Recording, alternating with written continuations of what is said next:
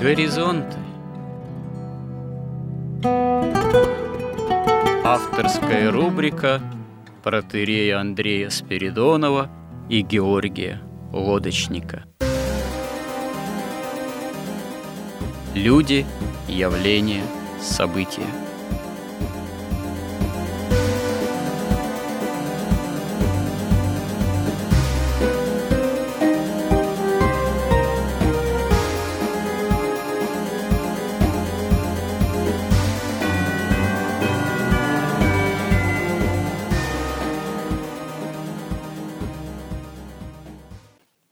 Добрый день, уважаемые радиослушатели.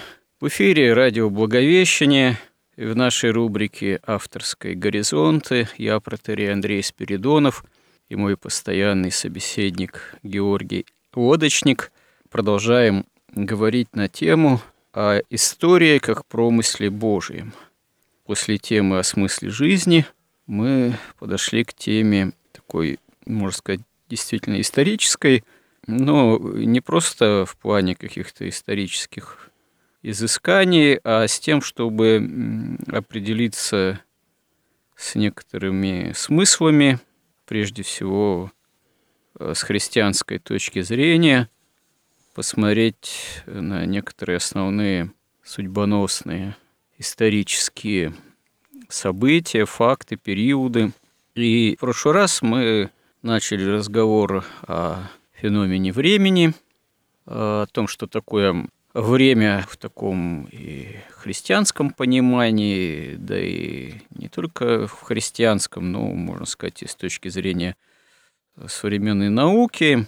Да, время, конечно, это такой феномен непростой, таинственный, загадочный, но интересно, что в последние можно сказать, десятилетия или даже более того, ну, в последнее столетие, в особенности с появлением теории относительности знаменитой Эйнштейна, появлением такой области знания, как квантовая физика.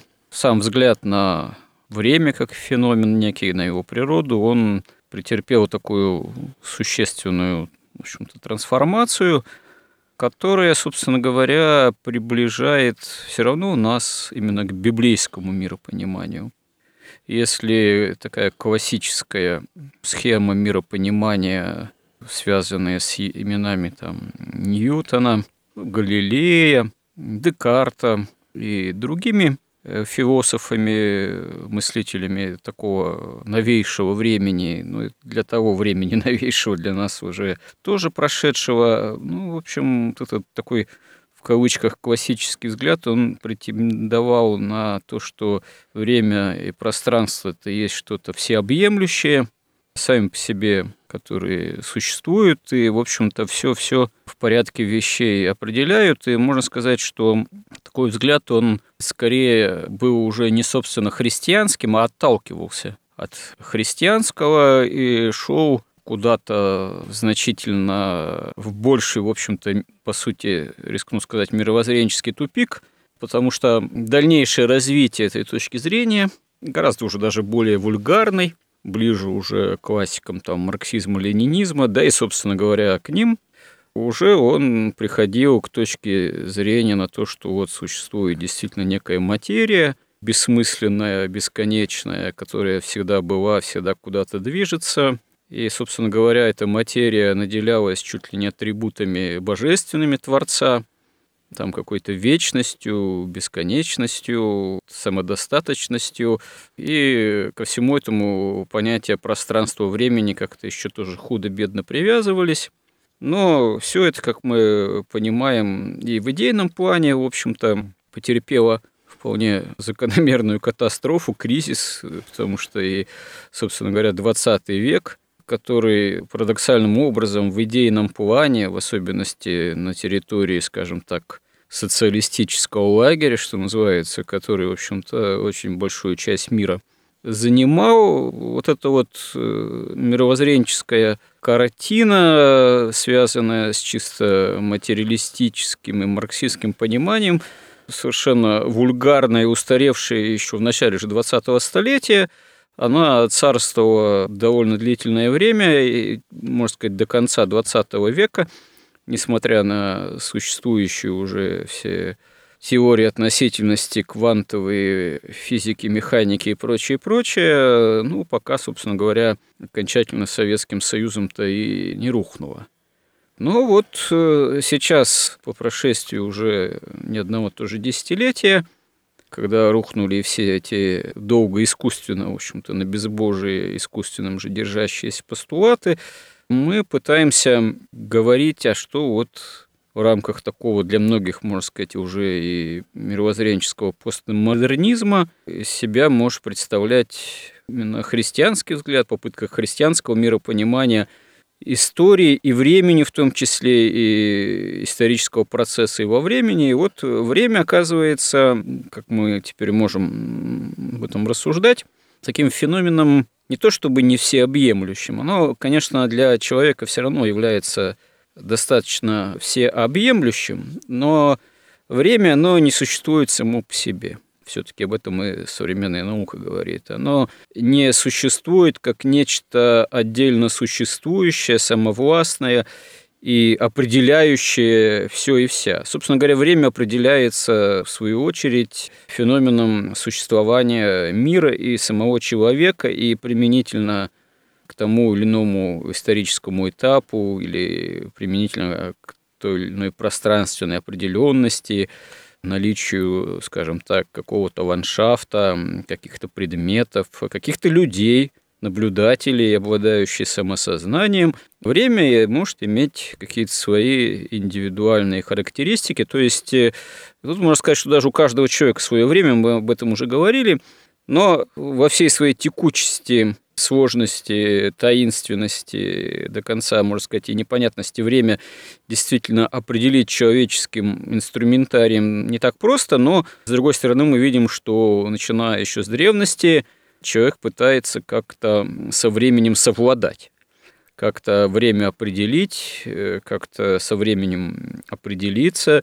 упорядочить свое бытие, э, свою жизнедеятельность, и хозяйственную, и бытовую, и научную, так э, тоже можно сказать. И отсюда появляются летоисчисления, появляются календари, разные. И вполне понятно, в общем-то, даже и простому человеку, что календари, они появляются благодаря определенной цикличности бытия человеческого, смена дня и ночи, то есть вращение Земли вокруг собственной оси, вращение Земли вокруг э, Солнца, вращение Луны вокруг Земли, вращение самого Солнца, движение самого Солнца, согласно ну, относительно неподвижной сфере звезд и так далее и тому подобное. В общем-то, это определяет циклы ежедневный, суточный, годовой, недельный, да, месячный. И все это находится в определенной довольно сложной взаимосвязи, хотя само наличие сложных календарных, более-менее сложных календарных систем показывает, что совокупность астрономических явлений настолько оказывается сложной, и все эти циклы не кратны друг другу, так что, в общем, оказывается, что нет ни одного абсолютно точного календаря. Ну да, календари, они бывают и лунные, и солнечные, и лунно-солнечные, которые учитывают э, и те, и другие факторы по возможности, пытаются их соотнести. Ну, по крайней мере, мы, обычный человек, он так более-менее представляет, что есть новый стиль, старый стиль. Старый стиль связан с э, юлианским календарем, который еще до Рождества Христова имел место быть принят при Юлии Цезаре еще в Древнем Риме, почему он юлианским называется – Э, Григорианский календарь более позднего происхождения при одном из римских пап Григория, это у нас 16 век, э, вот, он ставил целью реформировать юлианский календарь, постараться как-то нивелировать ту разницу, которая возникала из-за некоторой неточности, которая лежит на поверхности расхождения в юлианском календаре, из-за чего начинает и пасхалия сдвигаться, что для христианской жизни церковной является немаловажным таким фактором.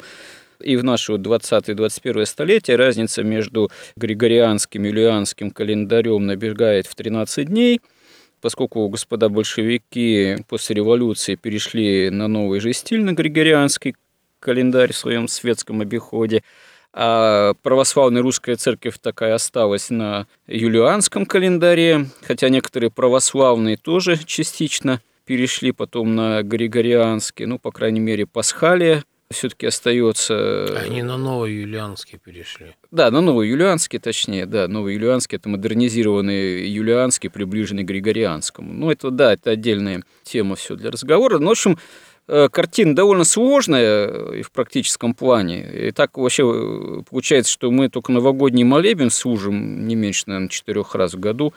На Старый Новый год, на Новый Новый год, на Новолетие, индикт церковный, начало в сентябре, так сказать на старую дату, там, начало этого церковного индикта перед там, учебным годом 1 сентября по новому же стилю. В общем, получается такое великое разнообразие, в котором простому человеку не так просто разобраться.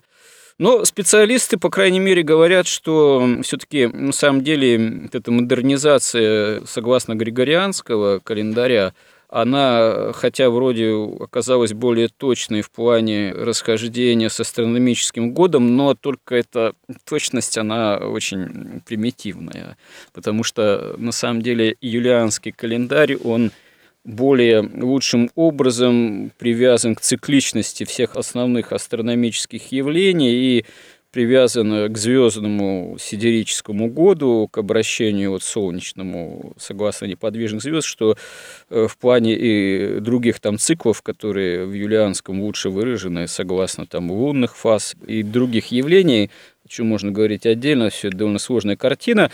В общем, здесь подытоживая, могу заметить, что на самом деле древние были далеко не дураки. И юлианский календарь, он на самом деле при вот таком накоплении расхождении с чистым этим астрономическим годом, он другие циклы может быть, даже более точно еще учитывает, чем Григорианский. Ну, хотя здесь вообще до сих пор многие специалисты на эту тему копья тоже ломают. Кто считает, что юлианский календарь – это действительно такая уже сакральная абсолютная ценность почти догматическая, кто, кто, так сказать, сакральность, догматичность пытается оспаривать, считая Григорианский якобы достаточно применимым. Но, в общем, здесь еще остается определенный простор для дискуссий, но вот все-таки православная церковь, она недаром в целом придерживается календаря юлианского. Ну, юлианский календарь, во-первых, чисто математически намного совершеннее Григорианского – и не только математический он, и по своей сути он как бы такой сакральный календарь, который отражает именно время созревания живого вот в этой сакральной иерархии бытия. То есть вот ту мистерию христианскую, которая началась после крестной смерти и воскресения Иисуса Христа, в которой мы сейчас все живем.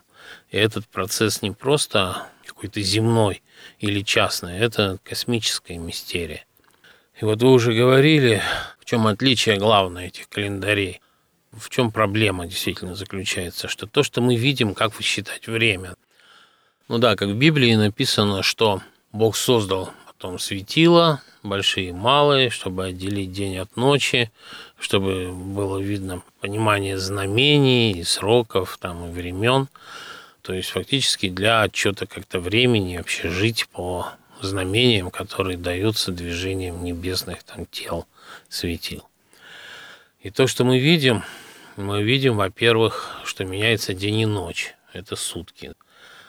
Дальше мы видим, что меняются фазы Луны, это время движения Луны вокруг Земли, но опять же, оборот Луны вокруг Земли чисто физически совершается за 27 с небольшим суток, а фаза Луны меняется за 29, там и 5 и дальше суток, то есть это разное время, потому что Луна еще движется, Земля движется, и время изменяется, то есть оно все это неустойчиво. Дальше мы видим, что есть год, то есть меняются времена года. Наступает там весна, лето, осень, зима. И этих годов, вот если его точно начинать рассчитывать, год – то оказывается, что их не один, а шесть целых годов. Два самых основных – это первое, да, вот вы сказали, сидерический год. Ну да, там еще тропический, еще там эти… Ну, те более сложные, да. там, о них можно не говорить, но два основных года, которые рассчитываются, это сидерический, это время движения Земли вокруг Солнца по отношению к неподвижным звездам. И тропический год – это время обращения Земли вокруг Солнца по отношению привязанные не к звездам, а к Солнцу. И длительность этих годов, она различная. Сидерический год, у его длительность составляет 365 дней и 25 сотых, а если так, 25-64 десятитысячных суток. Так это в часах или все-таки? Это в сутках. Ага. Тропический год короче. Угу. Он 365, 24, 22. То есть там 25-64, то 24-22. Юлианский календарь, длительность его составляет по юлианскому календарю 365, запятая 25 просто. Он ближе к сидерическому году и чуть дальше от года тропического. Григорианский календарь составляет длительность 365 дней – 24-25 после запятой. То есть он ближе, очень близко к тропическому. тропическому да. То есть суть вот в чем. Собственно, и в этом и есть основное отличие. И вот как пишет архимандрит Рафаил, например, Карелин, что невозможно сравнивать точность юлианского календаря с точки зрения тропического года, потому что он рассчитан совершенно по другим как бы, принципам, у него совсем другие критерии точности. Получается так, что опять же, как он говорит, что юлианский календарь – это нечто среднее между космическим годом относительно неподвижных звезд и между тропическим годом, который определяют как раз смену времен года на Земле. То есть в этом смысле он соединяет как бы и космическое время, и земное время в такой гармонии удивительной, что одновременно с этим еще у них потом постепенно, вот когда составляли этот юлианский календарь, а потом стали составлять уже Александрийскую пасхалию на основании вот этого юлианского календаря, то там, во-первых, были выработаны очень краткие периоды и очень ритмичные, синхронные, где совпадали все циклы. Фазы Луны совпадали довольно точно с длиной года в юлианском календаре – и там получалось так, что у него, во-первых, вот эти фазы Луны, они через каждые 19 лет снова возвращались на свое место. Одни недели, которые в месяце находятся, они каждые 28 лет возвращаются на свое место. И в целом весь этот цикл повторяется через 532 года. Григорианский календарь на фоне вот такого как бы ритмично-гармоничного, где все движения светил совпадают в каком-то таком а, математическом в этом смысле совершенстве, и как все потом ученые признавали, что ну, это просто действительно абсолютно уникальная, удивительная математическая модель, Григорианский календарь, он в погоне... За соответствием тропического года. Он, у него погоня была за тем, то есть идея была и папы Григория в том заключалось, чтобы день весеннего равноденствия никогда не смещался. Ну да. А для того, чтобы он никогда не смещался, должен быть разработан календарь, который в точности соответствует тропическому году. Но григорианский календарь все равно не соответствует тропическому году. Если у нас, например, в юлианском календаре движение дня равноденствия происходит за каждые 128 лет на один день, то в Григорианском там за 3333 года.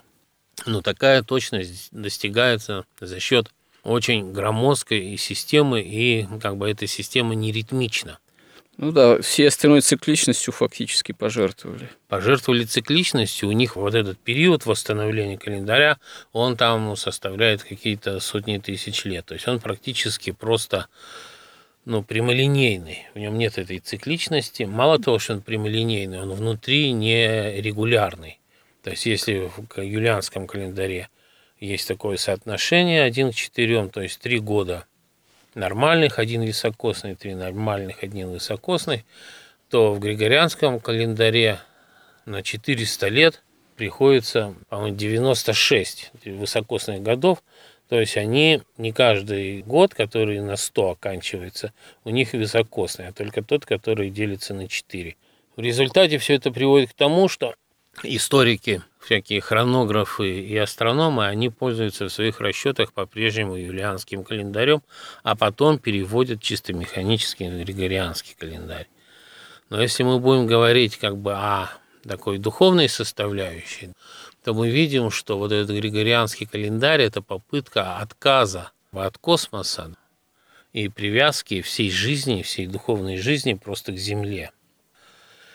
И здесь у нас ведь тоже этот вопрос в России поднимался часто и до большевиков. И была создана комиссия в начале 20 века, куда входил и Менделеев, и вот известный там профессор Притеченский, Евгений Андреевич и там Василий Васильевич Болотов, которые давали свои заключения.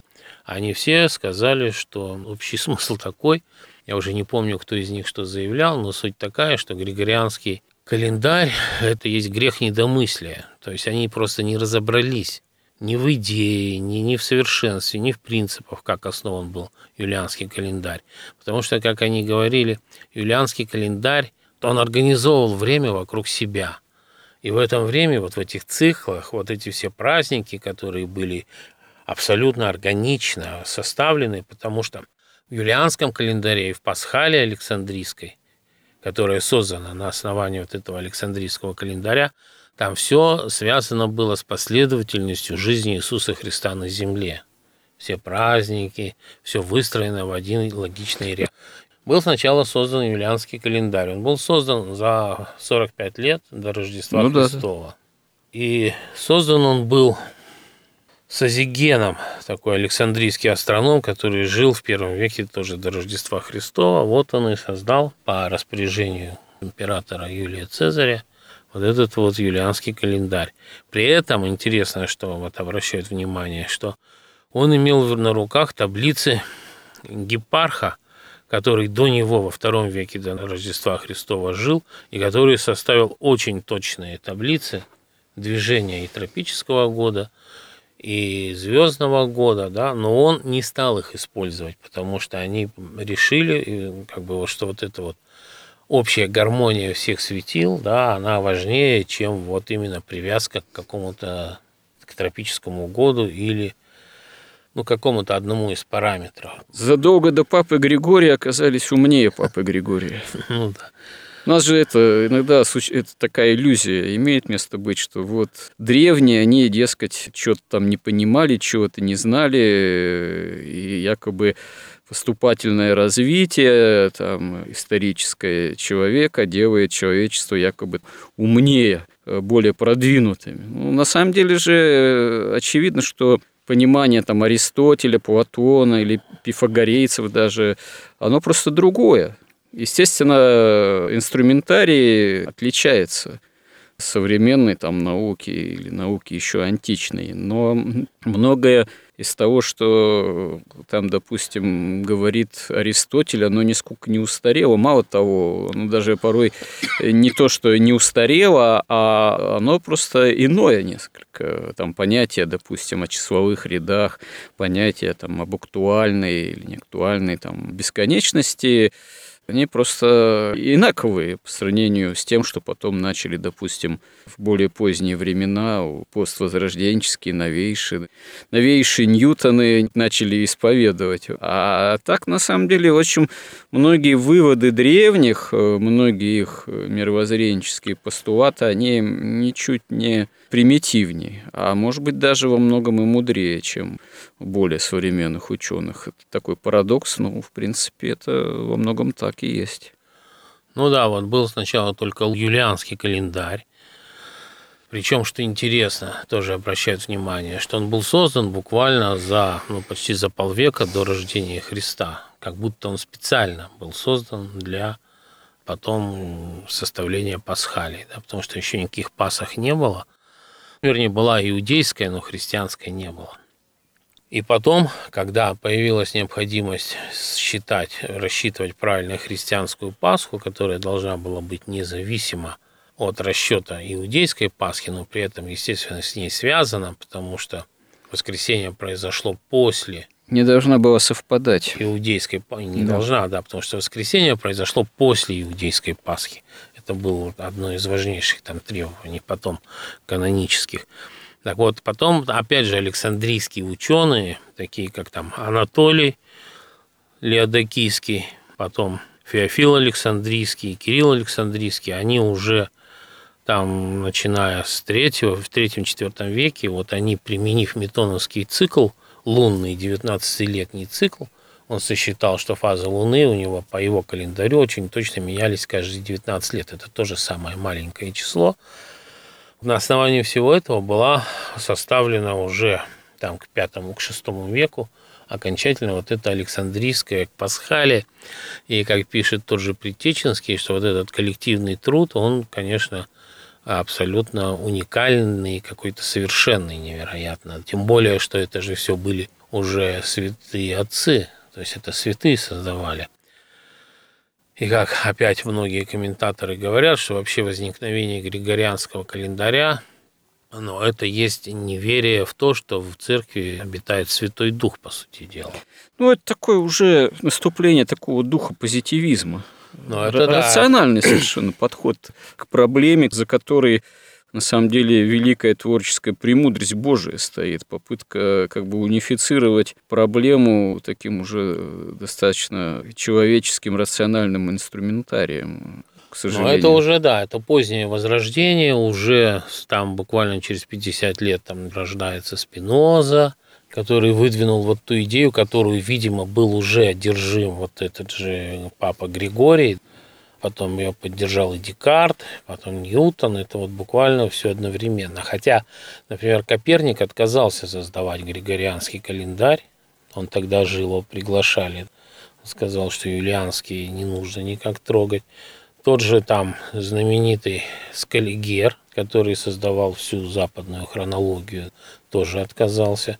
Мало того, уже американский астроном, я забыл его фамилию, тоже просил уже переходить обратно на юлианский календарь, потому что в григорианском невозможно вести астрономические расчеты. Они все ведутся все равно в юлианском календаре и потом переводятся на григорианский.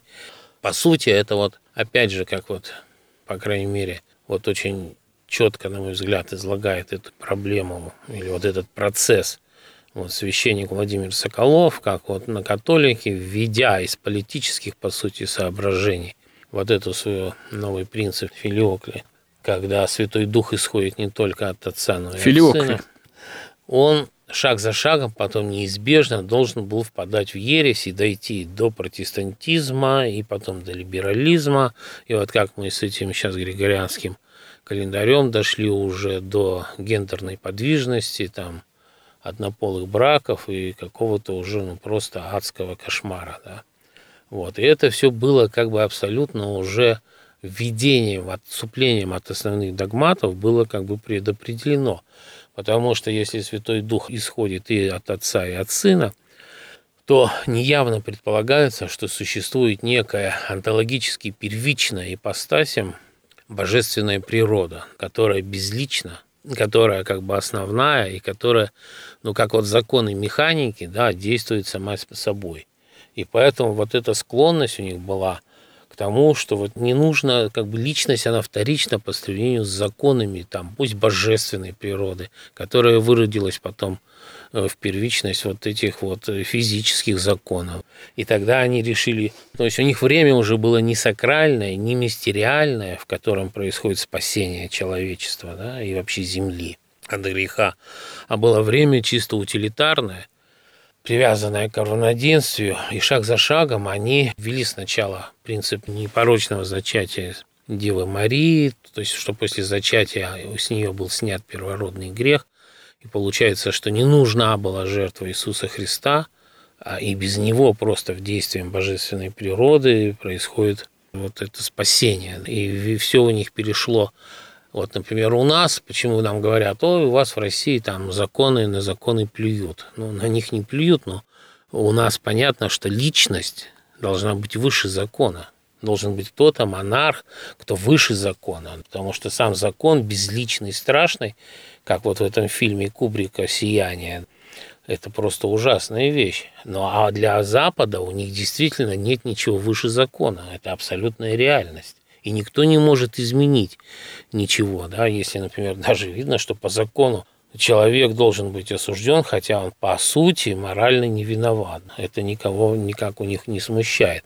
Поэтому вот это возвеличивание, обожествление как бы законов природы в отрыве от личности Бога или законов общества в отрыве от личности человека, вот оно и привело, и вот этот вот григорианский календарь, это была такая предтеча вот этого обожествления всей науки.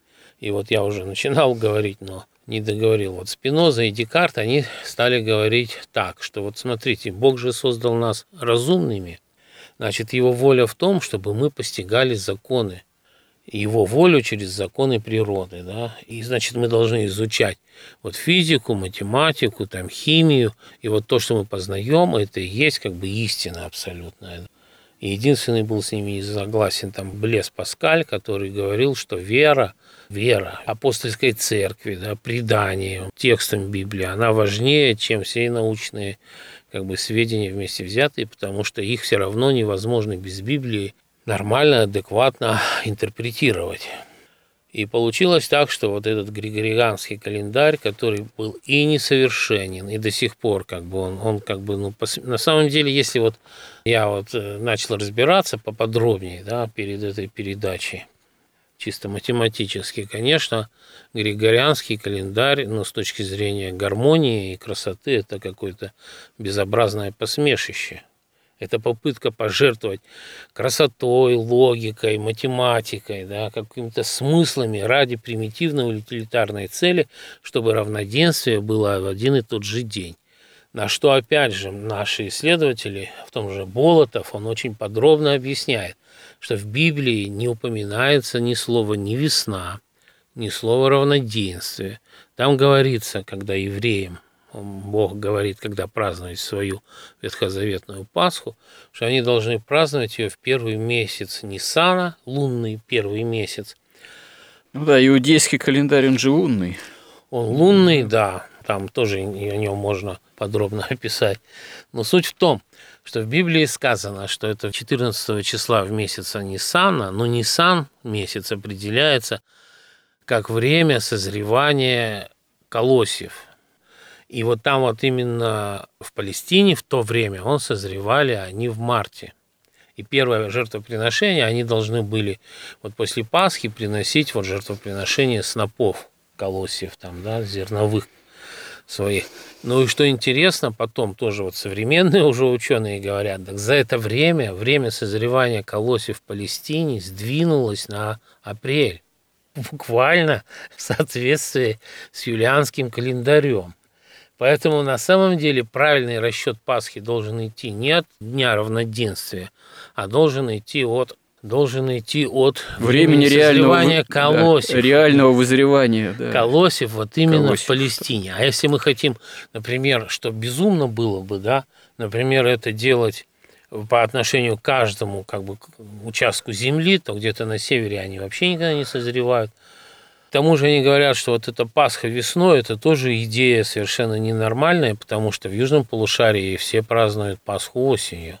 Поэтому на самом деле весь вот этот цикл пасхальный, вот всех этих праздников, вот этой жизни человека в божественном ритме, он не связан с весной или осенью, он не связан с математической определенностью, так сказать. Ну, ну да, с движением там планет как бы впрямую. Но вот как раз вот юлианский календарь, он смог выделить из этого, казалось бы, ничто не кратно ничему. Луна обращается не кратно ни Солнцу, ни Земле. Земля вращается и крутится вокруг Солнца. Ничего ничему не кратно. Не кратно человеческому пониманию числа, самого видению числа. Да, мало того, оно еще и все изменчиво Например, звездный год, он более неизменен. Тропический он меняется еще тоже в зависимости там, от наклона Земли, и потом Земля тоже сама не круглая. То есть вот юлианский календарь, как все потом ну, вот ученые нормальные приходят к, к выводу, что он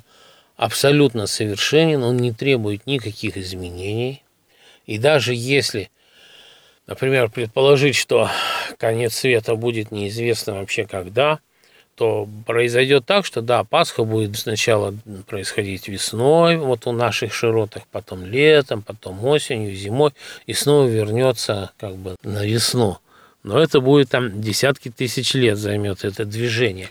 При ну, этом, да, если они есть еще у человеческой истории. При этом это ничего не значит, потому что суть настоящего календаря, она не в том, чтобы отчитывать точно. Вот понимаете, ну вот созревали колосья там в Палестине в марте, а сейчас созревают в апреле.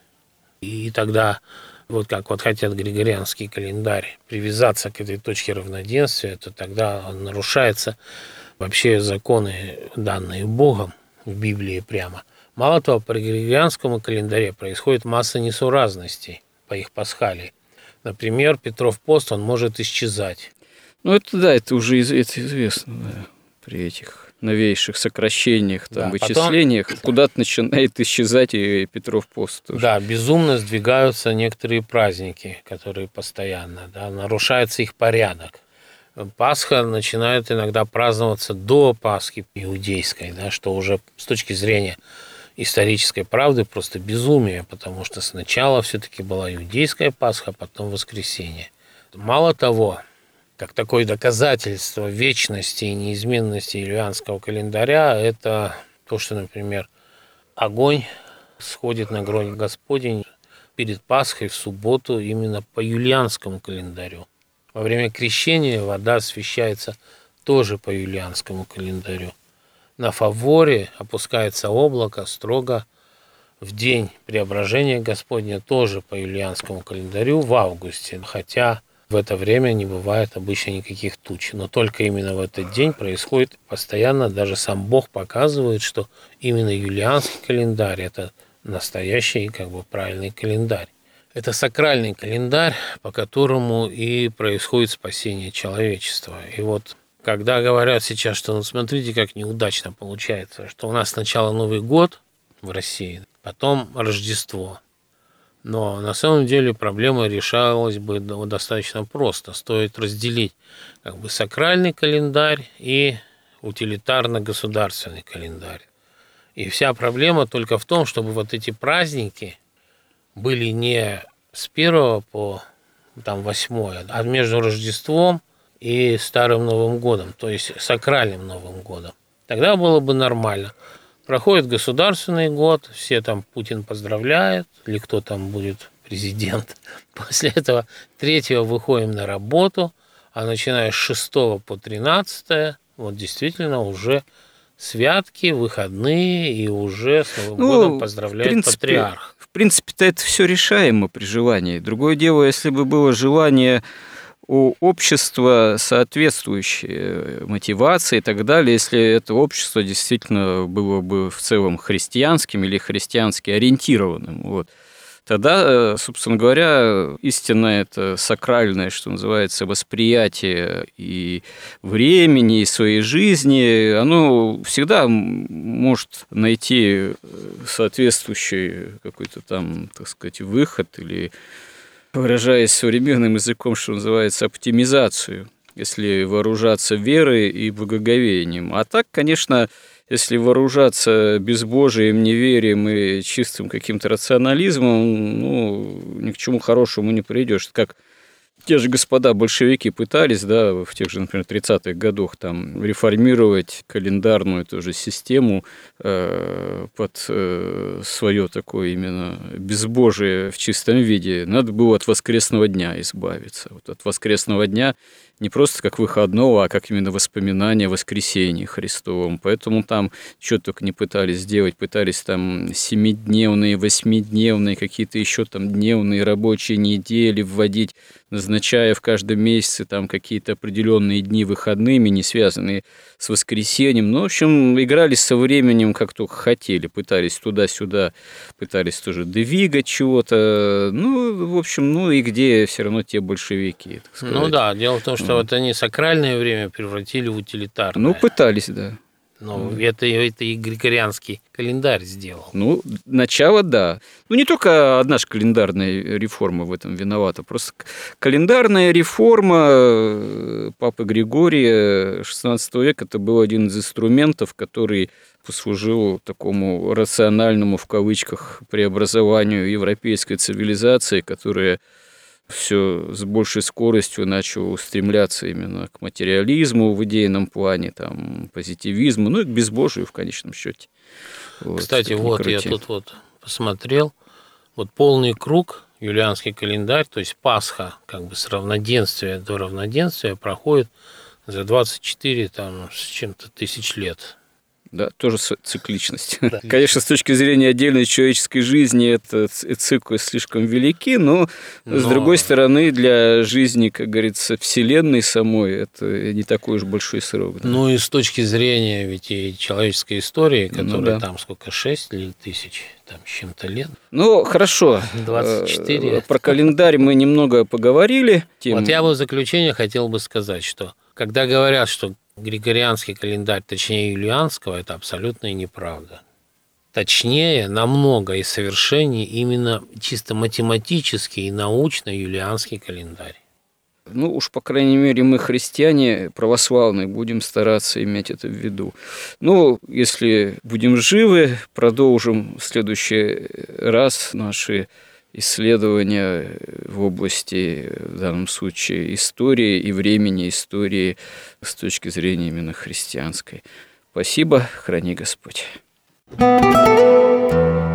Горизонт на радио Благовещение.